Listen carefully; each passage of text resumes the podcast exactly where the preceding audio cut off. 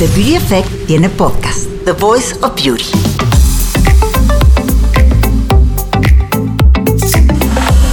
Sí, la belleza ya tiene voz y por belleza nos referimos a todo.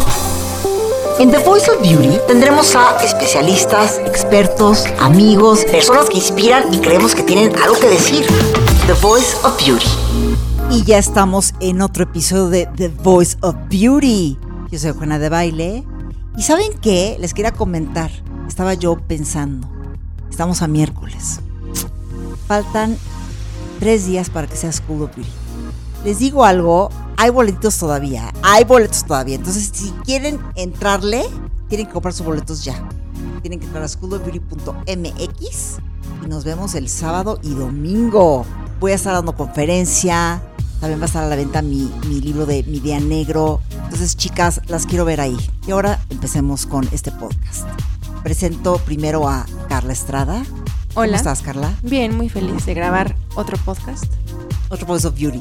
Otro bueno, Voice of Beauty. ¿Qué vamos a tener el día de hoy? Hoy le damos entrada a hablar de lo que- la historia que cuentan las marcas, que hay detrás de las marcas de belleza, toda la comunicación, para que entendamos también todo el trabajo que hay detrás de el por qué existe un producto, que no nada más como sacarlo por sacar, sino toda la historia que viene, que va contando cada producto y cada, cada momento, que está súper interesante y les va a encantar. Y para inaugurar este podcast está Paula Viñaseñor, que es gerente de comunicación de Procter Gamble. Bienvenida, Y- Paula. Aparte, Paula, estábamos platicando hace un ratito, con esos minutos, muchas cosas que luego dije, ¡ay, qué ardor! Las tenemos que volver a repetir. No, claro, las repetimos. las Cantidad de cosas que se dijo, está buenísimo saber. Interesante también. No, pues mil gracias por invitarme y por tenerme aquí. Yo la verdad es que soy fanática, escucha de podcasts. ¿En serio? Sí, me encantan. Me encantan. Es que es una manera de aprender muy fácil en todos lados. Entonces está padre. Sí, es un formato que me gusta mucho. Es como radio, pero tú lo controlas. eh, le puedes Claro. poner pausa, le puedes adelantar, los puedes guardar. Me encantan los podcasts, así que ser invitada a uno como que me honra. Ok. Primero, yo creo que puedo apostar que mucha gente no sabe qué es Procter Gamble, por ejemplo. Bueno, Procter Gamble le llamamos P&G por sus siglas en inglés. Y es una compañía que tiene más de 180 años existiendo en el mundo. El origen de P&G es bonito, no se los voy a contar demasiado largo para que no se me aburran, pero son dos hermanas que se casan con un fabricante de velas y un fabricante de jabón. Y estos dos señores, el señor Procter y el señor Gamble, se unen porque los suministros para hacer velas y jabón son muy parecidos. O sea, los concuños, digamos. Los concuños hacen business juntos. Y entonces empiezan a producir velas y jabón y, y son muy innovadores para su, para su época, ¿no? Esto es el 1800 por ahí. Y entonces crean un kit para los soldados, porque justo está la guerra civil en Estados Unidos, y crean un kit que todos los soldados deben tener una vela y un jabón. Ay. Y entonces les hacen su kit y hacen un mega negocio y empiezan a distribuir estos kits. Y a partir de ahí empieza pues una historia sobre todo de desarrollo tecnológico, de innovación y de marketing. P&G es una empresa muy reconocida porque somos una compañía de marcas. Nos llamamos brand builders o constructores de marcas. Y es la compañía que está detrás de enormes, enormes marcas como Head and Shoulders, como Pantene, como Secret, como Olay. Em, Crest, seguramente en su casa ¿Qué todo mundo de- tiene algún ¿Cuántas, producto. cuántas marcas tienen a nivel mundial? ay, Porque tal vez en México, bueno, más o menos, una Te quiero decir 120, pero puede ser que esté mintiendo porque hace poco, hace un par de años, vendimos muchísimas de nuestras marcas y nos Pero enfocamos como en 120 el que core. abarcan desde cosas de belleza, tal vez detergentes, Sí. todo. O sea, P&G ha explorado marcas en, yo creo que muchísimos ámbitos, ¿no? O sea, hubo un momento que teníamos alimento para perros, alimento para gatos, este, Pringles fue de P&G, pero algunas las hemos adquirido y luego vendido. Chocomilk también fue de P&G. Ay, qué rico. Eh, y ahora la verdad es que nos especializamos en marcas de consumo doméstico. Yo le llamo toda aquella marca que toca tu piel. Entonces son Claro. shampoos, son cremas, son detergentes para ropa, son... Tenemos esta marca Swiffer, que es como para limpiar el piso. Ah, ya sé cuál. Eh, entonces tenemos, bueno, categoría de cuidado personal, categoría de cuidado de ropa y del hogar, Tenemos recientemente la adquisición de Merck, entonces tenemos también medicinas OTC y también por receta. Y estamos más enfocadas en cuidado, en consumo personal. día ya día. no, no tenemos comida y no tenemos mascotas, por ejemplo. Pero sí es una gama súper amplia. O sea, tengo amigas que me dicen como, yo no consumo ninguna marca de P&G. Y le digo, a ver, Sí, y claro. empiezo y sí. Sí, mira tu baño. Al ¿Qué final. desodorante usas? ¿Con qué te la bañas? ¿Qué tal cómo ha crecido? O sea, ¿cómo creció esa empresa? Pues sí, es una historia de crecimiento y de mucha innovación y tecnología. Es una compañía que tenemos mucho orgullo en estar siempre en contacto con quienes nos consumen, las personas que usan nuestros productos y siempre buscando satisfacer necesidades reales. Y aparte, lo que platicamos antes de entrar a este podcast, de todas las historias que hay detrás y de todo lo que, lo que uno se entera, yo qué tal, ahorita vamos a, a llegar a lo del pelo chino y eso, pero todo lo que uno se entera eh, de cosas que me llama mucho la atención, cosas que luego entiendes de tu país por cosas que ustedes han analizado. Pues sí, tenemos un... Yo la verdad es que siento que somos muy, como muy geeks. Ajá. Sí. El perfil de la gente que trabaja en P&G somos muy analíticos, eh, muy enfocados en resolver problemas. Y esta parte de entendimiento del consumidor lo tomamos muy, muy en serio. Entonces, lo que es padre de eso es que acabas entendiendo el porqué de las cosas o el porqué de los, de los de lo que hay en un país. O sea, por ejemplo, México es el país donde la gente más se baña del mundo. A ver, no, empecemos con, qué divertido saber todo esto. ¿Cómo? Nos encanta ¿A nivel mundial? Sí, nos encanta bañarnos. Y oler bien. Y oler rico. Todo tiene que estar Pero perfumadito. ¿a qué te refieres a que más se baña de veces del día? Veces del día. O sea, con mayor frecuencia. Muchísima gente se baña en la mañana y en la noche. Ay, yo no. Eso en España o en... Sí, en Europa en general en Europa no en es tan general, visto. En, en Estados Unidos, en Brasil, la gente no se baña tanto como en México. También, otra cosa que en México nos No, encanta... ese fact me encantó. El país en el que más, la- o sea, se baña la gente. La gente se baña muchísimo, se, baña- se lavan el pelo muchísimo. Este, nos encanta la espuma. O sea, en México si no hace espuma no limpio. Y eso no es verdad, o sea, no necesariamente. Entonces, oye, ¿qué tal? ¿El shampoo sin sulfato pega o no? si el sulfato produce la espuma, también es lo que es el agente que limpia, ¿no? que es lo que es lo que atrae la grasa. Hay cada vez más desarrollo de tecnología Claro. sin sulfato. Por ejemplo, hay un shampoo de Pantene que es con tecnología de micelar. Entonces las micelas hacen un poco lo que hacen los sulfatos. Pero en México nos encanta la espuma. Sí, si no Entonces- suma no lava. Si no espumó, no lavó. Y entonces, por ejemplo, el lanzamiento de concentrados en detergentes ha sido súper difícil. En otros mercados no, porque a la gente no le afecta tanto que no abre la lavadora y ve así la espuma saliendo. En México sí. En México nos encanta que huela a cloro. A las señoras les Es que es gusta mucho sinónimo que de sus limpieza. a cloro. Y si no, no jala. No está limpio. Si No tenemos una obsesión con la limpieza en todos los ámbitos de todos lados. De todo. Somos bastante limpios. Bastante, bastante limpios. Aunque usted no lo crea. Aunque huela feo Aunque de al lado, no parezca. se bañó dos sí. veces. Bueno, te digo algo, yo sí salgo de esa categoría. yo, no, yo no tengo esa obsesión por bañarme todo el tiempo, todo, o sea, cero, cero. Y bueno, de hecho, aquí en- peco, ¿eh? Peco de que algunos días, mira, me brinco la bañada, ¿eh? Pero un día. Uno, dos, tres, cuatro. Pero es que hay gente que no huele. Si ustedes conocieran a Eugenia y la tuvieran cerca al lado, no huele, no huele a nada. O sea, no huele nada, nada. Es una persona muy limpia. Mira, Bueno, entonces sigamos con esos como datos Es- curiosos. justo un papel como editor, porque mucha gente podrá ver como nuestros perfiles de Instagram, que nos vimos en eventos y todo esto. El evento no es para agarrar el canapé que tiene el press kit y agarrar desayunar rico.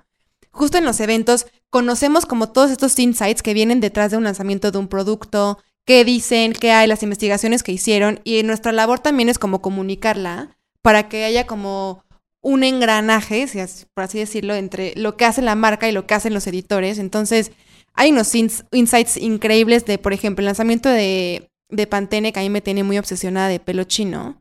Que, Paula, quiero que nos platiques como justa de esa parte. No, es que tuvimos una plática de pelo chino que la vamos a continuar ahorita para que se enteren.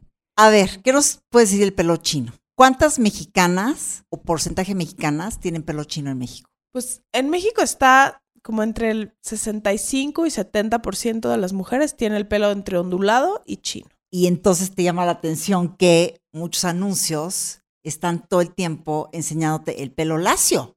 Sí, o sea, de hecho, hay un término que a mí me da mucha risa, pero no, alguien en Procter lo acuñó, no sé quién fue, eh, que se llama la dictadura laciocentrista, ¿no? Entonces es que todo tiene que ser lacio y todo tiene que ser de una forma muy específica. Y estamos al final dejando fuera a muchísimas mujeres que podrían tener una representación más inclusiva.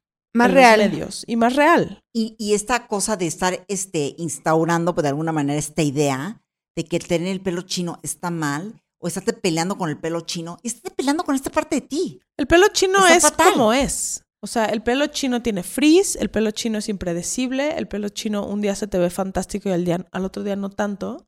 Lo que he aprendido, yo no lo tengo chino, lo tengo ondulado, pero lo que he aprendido de mis amigas chinas es que hay que aprender a entenderlo y a quererlo Como es. como es.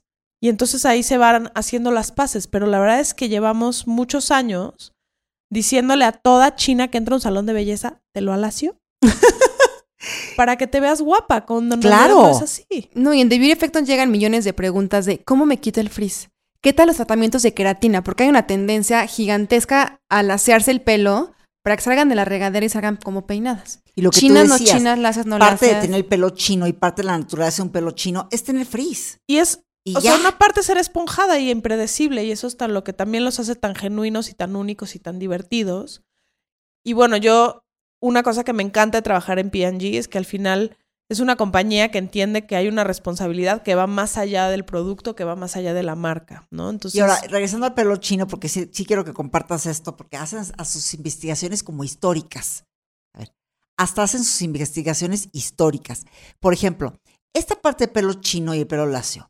¿Por qué esta idea de que el pelo lacio es wow y el pelo chino no? ¿De dónde viene? tiene un factor racial Ok. y tiene también un factor socioeconómico. Entonces, el factor racial viene, o sea, en realidad el pelo oriundo mexicano o latinoamericano es lacio. Los Sí. indígenas tienen el pelo Sí. lacio. Y también los españoles, de alguna manera, la mayoría tiene el pelo lacio. Cuando empieza a entrar la esclavitud en toda Latinoamérica, es que se empieza a, empieza a llegar de África la genética de pelo chino, pelo rizado. Claro.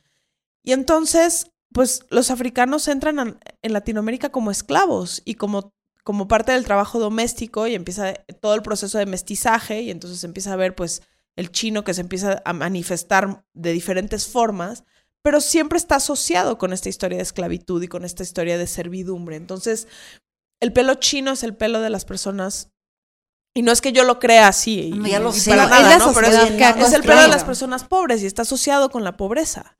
Es Entonces como hay una decíamos, lucha es como las chino. pieles en, en Asia, que Sí. están luchando mucho por, porque no se le vea la mancha, porque la mancha está relacionada con el sol y con los campesinos.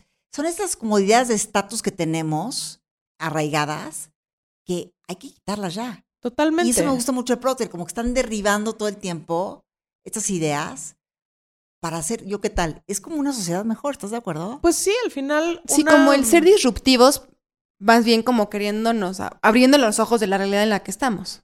Creo que ser disruptivo por ser disruptivo no te lleva muy lejos más que al escándalo, ¿no? Yo creo que al final lo que tienes que tener de trasfondo y un poco conectando con tu, con tu intro tiene, tiene que ver con que una compañía tiene que ser también un buen ciudadano.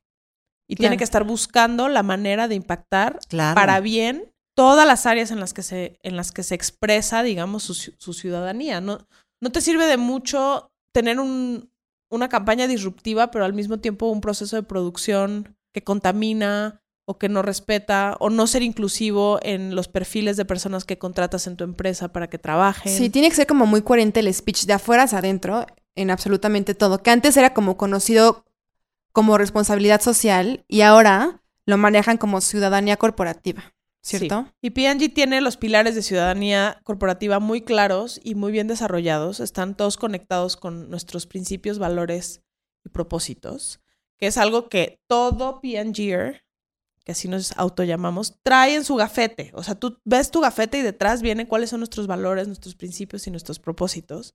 Y eso es lo que dicta o debe dictar todo lo que hacemos. Entonces, Claro. ciudadanía corporativa tiene muchas áreas. Una es equidad de género, por ejemplo. La otra es inclusión y diversidad. La otra es sustentabilidad. la otra es transparencia, ¿no? Tenemos muchas maneras en las que nos mostramos hacia el mundo y queremos que todas esas formas sean coherentes y que sean de un buen ciudadano. Oye, y a través de, de P&G, ¿quién es que padece mucho la mujer? Estas ideas de, como decíamos, tienes que estar casada. O sea, ¿qué, ¿qué dirías que padece mucho la mujer? Que tienen ustedes que pelear, no pelear, pero estar como que Apoyándolas. dando esas como ideas y creencias de la gente.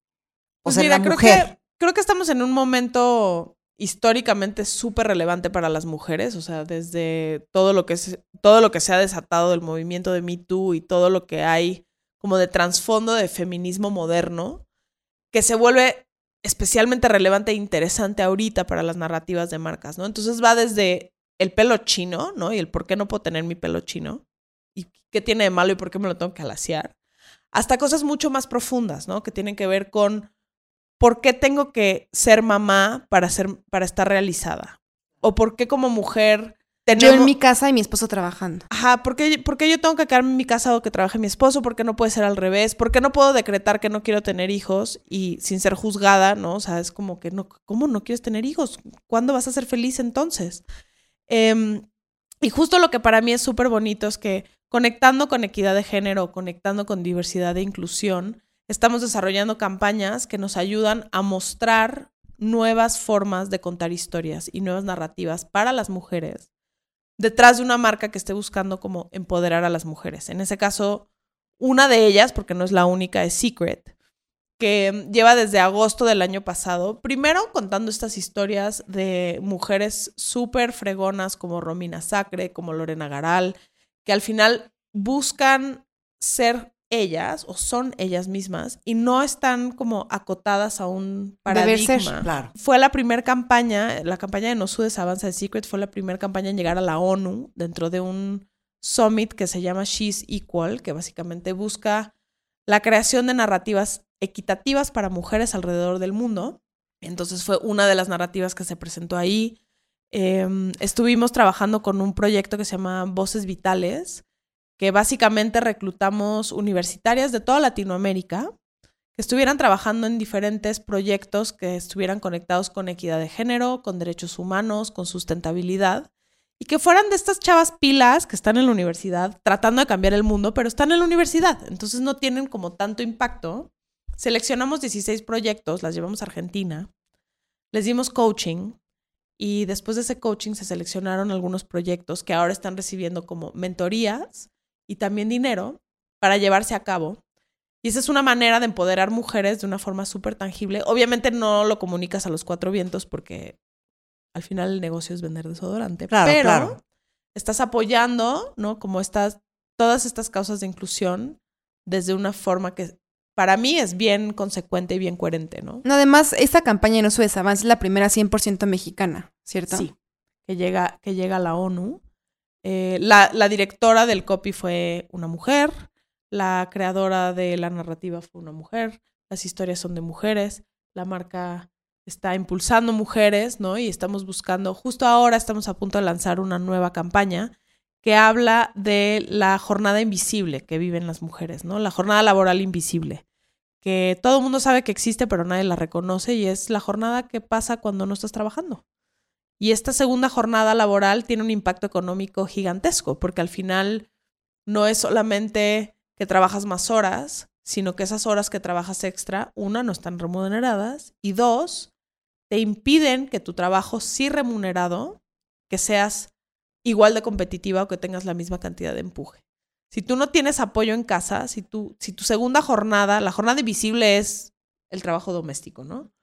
Si tu segunda jornada laboral es igual o más pesada que tu jornada remunerada, eventualmente te acaba, te acaba Sí, cansando. tienes, tienes que acaba acabar eligiendo una. Acabas eligiendo una o acabas sacrificando una. Entonces tú puedes ser que seas una mujer súper ambiciosa, pero digas, es que, y esta frase la escucho todo el tiempo, es que no me da la vida, porque Claro. no me alcanza el día. Claro. Y esa jornada, una de las cosas que queremos es que deje de ser invisible, para empezar. Que se empiece a hablar de este tema de la jornada invisible, que se empiece a hablar de salarios equitativos por horas de trabajo equitativas. Y eso creo que para México puede ser algo, pues bien bonito, ¿no? O sea, finalmente poner una narrativa allá afuera que diga, ¿sabías que la que está al lado tuyo trabaja el doble que tú? porque tiene esta jornada invisible que nadie le reconoce y es como que, claro, sus hijos llegaron peinados a la escuela, ¿cómo crees que? Sí, claro. Claro. Como que dan mucho por hecho de que, pues sí, es tu responsabilidad. ¿Qué te has dado cuenta de qué inseguridades hay en la mujer a nivel de belleza? O sea, ¿cuáles son la- como las más típicas? Por ejemplo, en piel. ¿Qué sientes que en México se pelean mucho con su piel? ¿En qué sentido? Sabes que no soy nada experta en piel, no te podría decir mucho de esa categoría. Ok. No, no la he manejado ¿qué tal? directamente. Ok, ok, ok. Pelo. No, no, o sea, no quiero inventar Pelo, pelo. Tenemos un amor gigante por el pelo largo, ¿no? Hay como... Sí. hay- Yo entro en esa categoría. Cada vez... Sí, no, y a mí me encanta el pelo largo, la verdad es que es súper lindo. Pero sí hay como toda una lucha por lograr Sí, que te el crezca. pelo largo. Hay como ese, ¿no? como este como culto al pelo largo. Sí, el culto al pelo hay, largo es cañón en México, ¿no? El pelo largo es como sinónimo de feminidad. Hay toda una serie como de asociaciones eh, implícitas de lo que debe ser el pelo. O sea, por ejemplo, las canas. Ah, sí. claro. Las canas son una cosa tremenda en México. Y, y- y creo que en el mundo, pero en México particularmente, ¿no? Es como que, ¿por qué te dejas las canas? Está como muy descuidada, ¿no? Es como, Sí, la gente se aparte, ¿por qué preocupa muchísimo. Si, Es de. si- si es el hombre, el- en el hombre es como el zorro, ¿qué tal eso? El zorro plateado, ¿no? Pero si es en mujer, ah, la vieja descuidada. Desvieja descuidada, claro. Y aparte es una lucha tener canas, porque es de. Te escribes al tinte y te caga que te lo pinten, pero pues que si no te ve la cana y si no me veo sucia y si no. Entonces te hacen una cadena de círculo vicioso que ya no sabes qué hacer. Entonces, el pelo canoso es todo un paradigma social, porque al final hay pelo canoso que está divino. Y si más mujeres lo usaran, pues más aceptado sería. no hay mujeres que esa, se dejan todas las canas y se ven guapísimas. Claro, pero ¿las has visto en los medios? ¿Las has visto en la Sí, no. Como que son valientes solas en su casa, que ellas, ¿no? Pero como que siento que falta una representación un poco más inclusiva por ahí, ¿no? Em, las chinas, las canosas, los tintes em, un poquito más risky, ¿no? O sea, en mujeres tal vez no tan jóvenes, digo, las adolescentes sí se lo pintan de todos colores, pero estoy segura que hay mujeres de 40 que se mueren por pintarse el O pelo sea, el de rosa que y más no se se vende en. México, ¿cuál es? El rojo. El rojo, ¿verdad? ¿Por qué? Pues es, como una onda como de ser Sexy. Es que justo exótica. también iba a decir, la mexicana siento sea, que el- también quiere ese sex appeal que vean, que se vea antojable. Ok, o sea, el rojo, digamos que es como el, el top. Sí. Y está también súper asociado con cambios de vida drásticos. Es que hasta Ok. hay como una frase, ¿no? O sea, aguas con la mujer que se acaba de pintar el pelo. Que algo trae. Fíjate. O, o que te O- lo o cortas es lo que te decir, cuando te la acabas de cortar, y hasta hay una frase muy famosa que es como, cuando te acabas de cortar el pelo es porque vas a cambiar tu vida o tu mundo. En inglés se las vamos a poner en The Beauty Effect. Pero muchísima gente la hace y tenemos un artículo de también el post-breakout cut, que después de que cortas la gente se corta el pelo cañón porque te da como esa liberación de decir, ya solté, llega una nueva yo. Tenemos una obsesión con el pelo muy cañón. ¿Y qué? El pelo, tintes cafés, negros, eso, yo creo que para tapar la cana. Sí, o sea, Pero tinte rea- café. claro. Pero azul o naranja o rosa está muy mal visto. O sea, es como que no, no solamente la gente no lo usa tanto, sino quien lo usa tiene que dar un montón de explicaciones, ¿no? Es así como, ¿por qué te pintaste el pelo de ese color? Pues, ¿qué importa? Porque a mí me gusta, ¿no? Pero como que hay, sí somos muy conservadores en México en, términos de los colores. Eh, también en términos de los cortes, o sea, nos gusta el pelo largo y si es corto, como cierto tipo de corto y a cierta edad. También hay un tema con la edad y el pelo largo, o sea, señoras de más de X años ya no deberían de tener el pelo largo. También el largo que tan largo, porque que no se te vaya a pasar de quién sabe qué altura Sí, porque te ves... socialmente aceptada, rara. que no debería de ser, pero es así. Somos bien criticones. Es que es eso, porque volteas a ver al lado de, güey, ya córtatelo. Oye, ve las puntas, ve cómo las trae. De, No sé, te hace falta un retoque, Digo, ¿no? siento que hay una discriminación contra las güeras. ¿Tú, sientes decir. eso? Sí. Puede ser que sí. Siento que por ser rubia se asumen varias cosas. Que no eres inteligente, te lo juro, ¿eh? Que eres consentida, que eres este tonta, ¿Que tienes dinero? que tienes dinero, Sí. que Que eres más bonita. que eres fresa, o sea, son como varias cosas que van de la mano con el ser güera. Que, no se parece al, que se parece a las chinas, ¿no? ¿Estás Sí. de acuerdo? Que si eres china, entonces es- estás sucia, que tu pelo no está bien peinado, que eres descuidada, que no eres profesional. Todo lo que te dice el pelo, ¿no? Cómo el pelo te puede... O sea, todos los paradigmas que hay Sí, la comunicación. detrás del pelo, cuando en realidad deberíamos de poder traer el pelo como nos dé la De gana. la como gana, que estoy de acuerdo. Exacto, el que lo que te haga sentir bien a ti, así está bien. Pues sí, pero siento que no estamos ahí todavía. No, y O aparte con las redes sociales Estamos también, lejos, ¿eh? te voy a decir. Perdón, estamos muy lejos. No, y con las redes sociales tanta como aspiración tan incorrecta porque pues nunca vamos a llegar a tener el pelo de Kim Kardashian o de quien admires, sigas y le des like. Entonces como una inseguridad también que te genera a ti de querer probar otras cosas, de querer hacer otras cosas. Yo creo que una cosa que es muy importante y una responsabilidad de las marcas está en hacer representaciones más inclusivas. Totalmente. Y que tenemos que ver anuncios en la tele con mujeres chinas, lacias, güeras, morochas, pintadas de naranja. Altas chaparras, todo.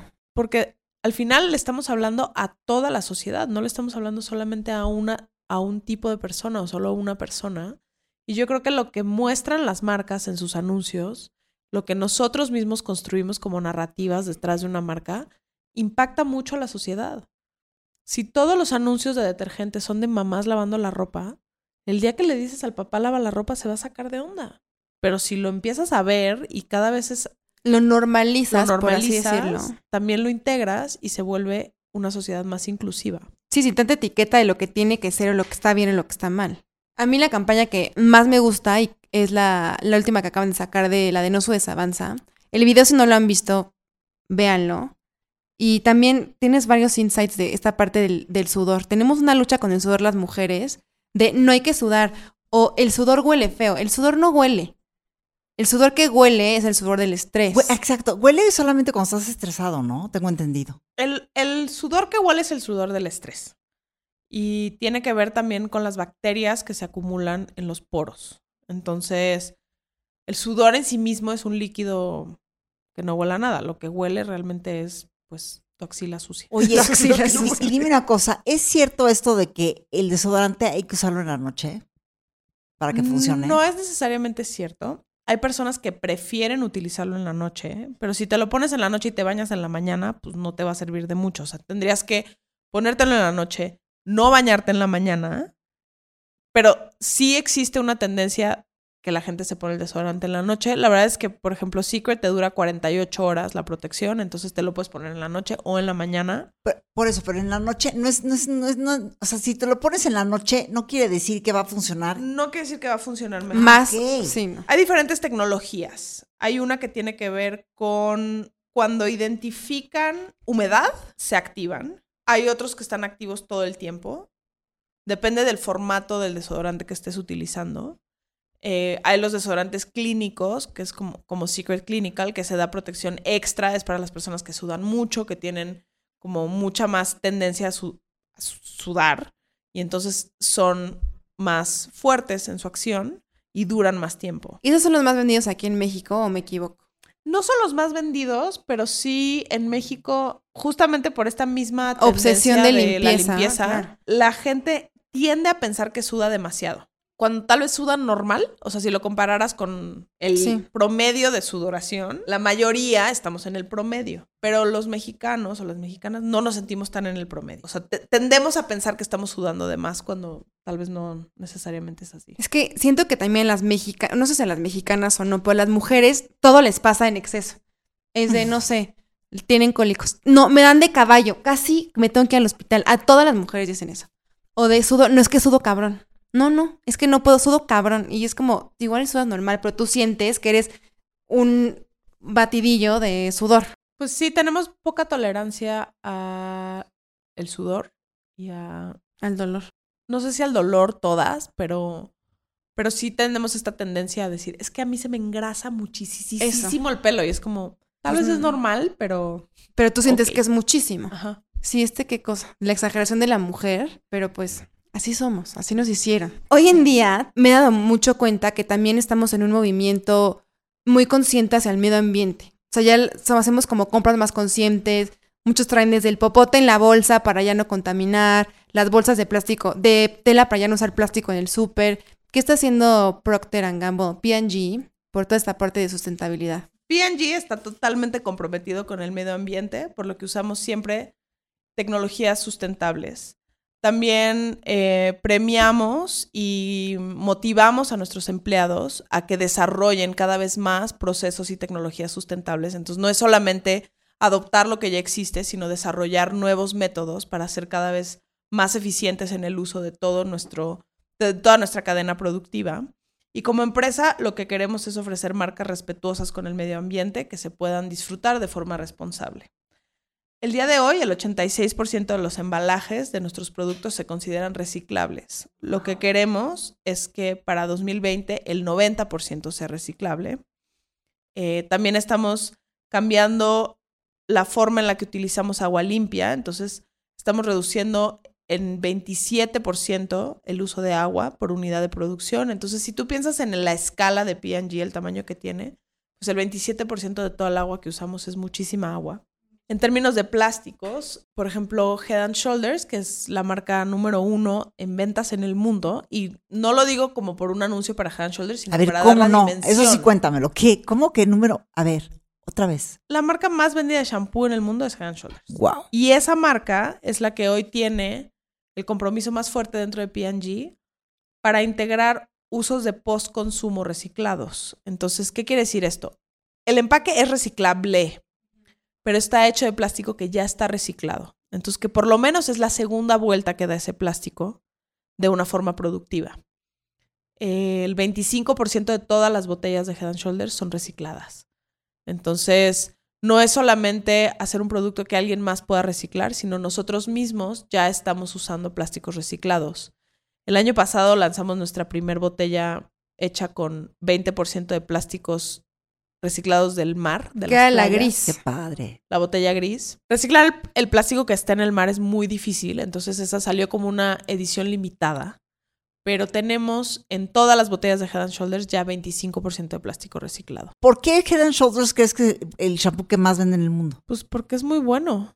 ¿Y Hay qué uno- tal tú? Porque es muy Hay bueno. uno nuevo con aceite de coco y el de carbón que están deliciosos. Pues mira, Head and Shoulders es una marca con muchísimo legado, ¿no? Es una marca que llegó a plantear una solución que era muy importante para los seres humanos. O sea, finalmente la caspa es un problema que cualquier persona puede tener y una de cada dos personas tendrá caspa en algún momento en su vida.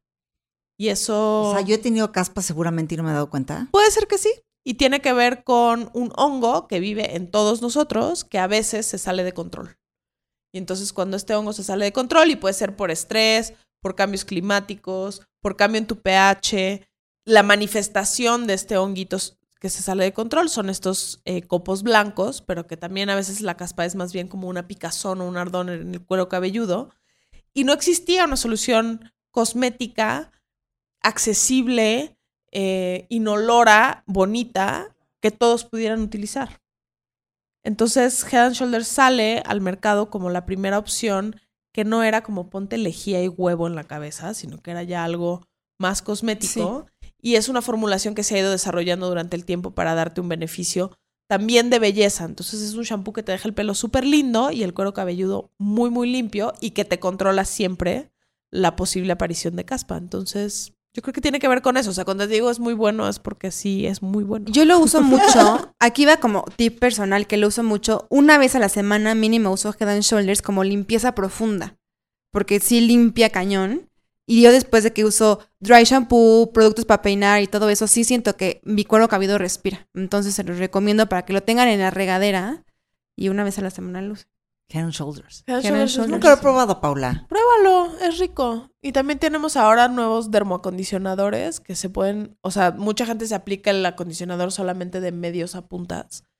Y este acondicionador te lo puedes aplicar en el pelo completo. Para calmar. O sea, como que y también, sobre todo, por ejemplo, viviendo en el DF que hay tanta contaminación, también la contaminación se va acumulando y se va quedando en el cuero cabelludo. Yo siento que el cuero cabelludo es de las áreas de la piel que menos cuidamos. Más Es ignoradas. súper ignorado. Hemos hablado mucho en The Beauty Effect acerca del cuero cabelludo. De exfoliantes, de, De- de pues cómo- también es piel. Es que sí es piel. Yo como que digo, ¿por qué se olvida esa parte? Bueno, pues Head and Shoulders no se olvida. Y justo el cuero cabelludo es como nuestra obsesión. Porque sabemos que si el cuero cabelludo está bien, el pelo va a estar bien. Pues qué buenos facts y qué buena info. Gracias por venir a contarnos todo lo que hay detrás de No, una gran Gracias por invitar. una gran marca como aparte, es como clase de historia nos diste. Sí, mucho, mucho fact histórico aparte. Eso me gustó. Pues cuando quieran, ¿eh? Yo feliz de venir a contarles las cosas en las que ando metida. Pero deberías de venirnos a darnos como primicias, algo que nadie sepa, para que la gente se emocione. Tengo una de Pantene que les puedo contar, pero todavía no. Denme un par de semanas. La estamos cocinando. ¿En serio? Sí. Está padre y tiene que ver con lo que hablamos hoy. Wow. Qué increíble. Pues mándenos siempre, nos encanta escucharlas y leerlas, decir qué les gusta de la comunicación, qué no les gusta y siempre escucharles es mucho más fácil saber comunicar. Y bueno, pues ya este fue un episodio más de The Voice of Beauty y nos escuchamos en el próximo. Las queremos. Adiós. The Beauty Effect tiene podcast. The Voice of Beauty.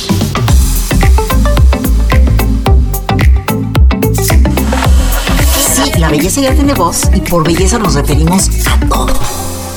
En The Voice of Beauty tendremos a especialistas, expertos, amigos, personas que inspiran y creemos que tienen algo que decir. The Voice of Beauty.